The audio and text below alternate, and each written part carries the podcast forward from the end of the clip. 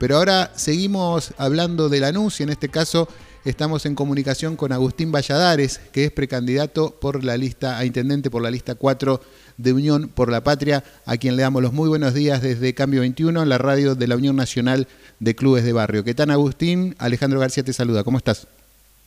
¿Qué tal Alejandro, equipo? Buen día, ¿cómo están? Bueno, buen día, bueno, muchas gracias por esta comunicación. Sabemos que hay muchísima actividad, muy intensa esta campaña en un distrito como Lanús que tiene a la interna, podríamos decir, más competitiva de Unión por la Patria. ¿Cómo se está llevando adelante esta, esta campaña previa a las PASO, teniendo en cuenta que son cuatro los precandidatos de, de Unión por la Patria? Bueno, con mucho entusiasmo, con mucha vocación de trabajar por nuestra ciudad. Nosotros, nuestro espacio político, nuestro proyecto, su quehacer no es un calendario electoral. La verdad es que nuestra manera de trabajar es constante, todos los días, todos los años, independientemente del año electoral. Naturalmente estamos a poco más de 20 días de las pasos y ahora uno empieza a intensificar. Y en ese proceso ratificamos este enorme abandono que sufrimos en la ciudad por parte de Grindetti y de Cravex, que siempre tiene un plan mejor antes de hacerse cargo de resolver los problemas de Lanús, pero a la vez también eh, recogemos esperanza, Lanús es, un, es una comunidad muy importante, con valores eh, muy, eh, muy atados a la solidaridad, al progreso, al desarrollo, y entendemos que el desafío es construir un proyecto político que pueda representar todo eso, apuntalarlo, para que de una vez y para siempre Lanús deje de ser el patio trasero de la ciudad de Buenos Aires, como lo está moldeando el macrismo local, y pueda ser la ciudad más pujante, del conurbano bonaerense. ¿Qué reflexión te merece cuando ponen a Lanús desde Juntos por el Cambio como un modelo eh, en la gestión de seguridad? Nadie que viviera en Lanús podría decir eso. No, nadie, absolutamente nadie. La gestión de seguridad es eh, ha, fracasado en Lanús. Grindetti expresa este abandono que nosotros planteamos y nos deja como sucesora a Diego Cravex que el único rol que tenía desde que asumieron ya hace ocho años, ya hace ocho años, era combatir al delito. Y la verdad que las tasas directivas plantean todo lo contrario y el sentimiento ¿no? que tenemos los lanucenses de miedo constante cuando salimos, cuando andamos por las calles. Son muy exitosos en las redes sociales, pero en la realidad lamentablemente no. Digo lamentablemente porque yo soy vecino del distrito, también he sido víctima, como la gran mayoría de los vecinos de Lanús, de algún tipo de delito sí creo que es importante desarrollar un plan serio para combatir la inseguridad. Yo estoy trabajando, estuve reunido, eh, estudiando mucho el modelo de seguridad de Seis, a mi entender, Alejandro Granado fue el peronista desde la gestión que más ha podido combatir el delito en una ciudad del conurbano y creo que ese modelo es muy aplicable en la ciudad y por eso me voy a poner al frente el 10 de diciembre, soy electo intendente, de las políticas de seguridad porque necesitamos construir una ciudad segura. ¿Cuáles son las otras demandas que vos escuchás de los vecinos cuando no en estas recorridas? Sabemos que, eh, bueno, además de la cuestión económica, ¿no? Que sabemos que es una preocupación de todos los argentinos, pero cosas puntuales del distrito que vos escuchás y que cuando lo tenés mano a mano ahí a cada vecino te dice, Agustín, digamos, tenemos este, este problema. Todo radica en un denominador común que tiene que ver con el abandono.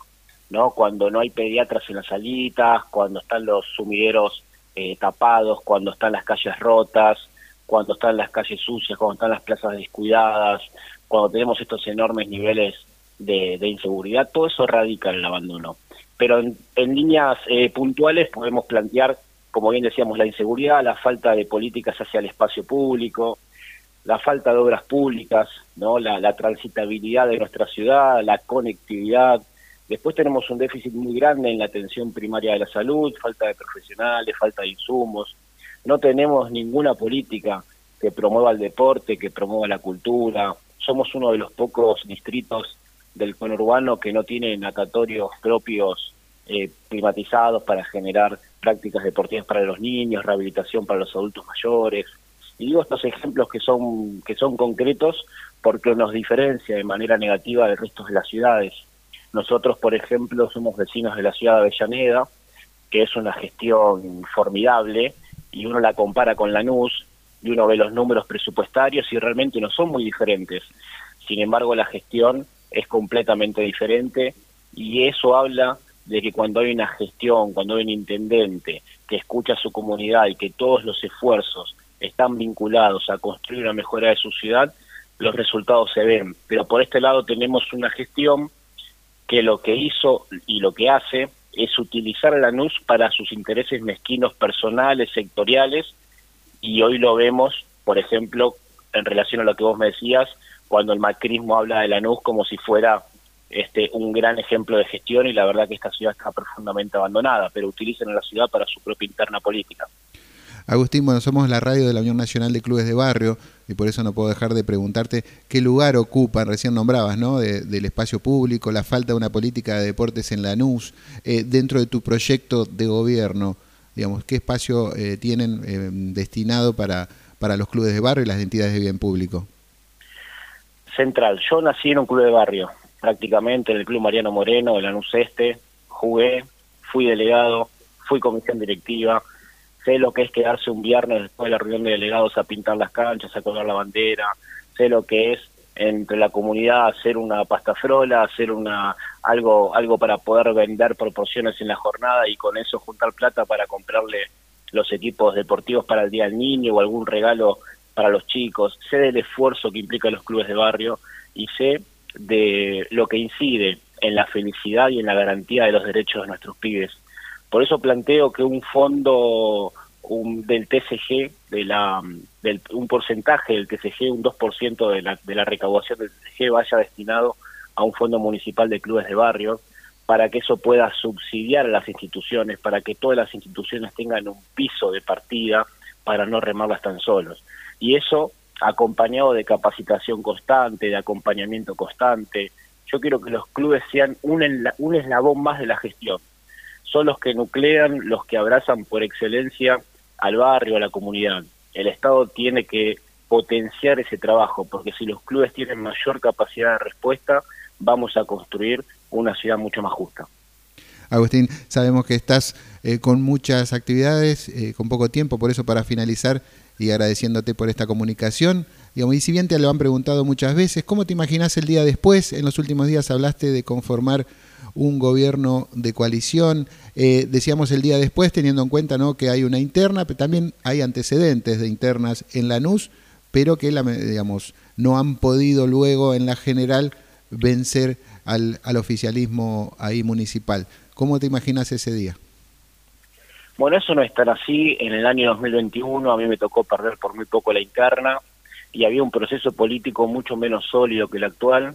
Sin embargo, luego de las PASO me puse a trabajar y no perdimos ni un voto de las PASO las generales en el año 2021. Es decir, tenemos un hecho reciente que demuestra que la interna ha sido fructífera, ha movilizado, ha generado mayor robustez electoral en el peronismo de Lanús.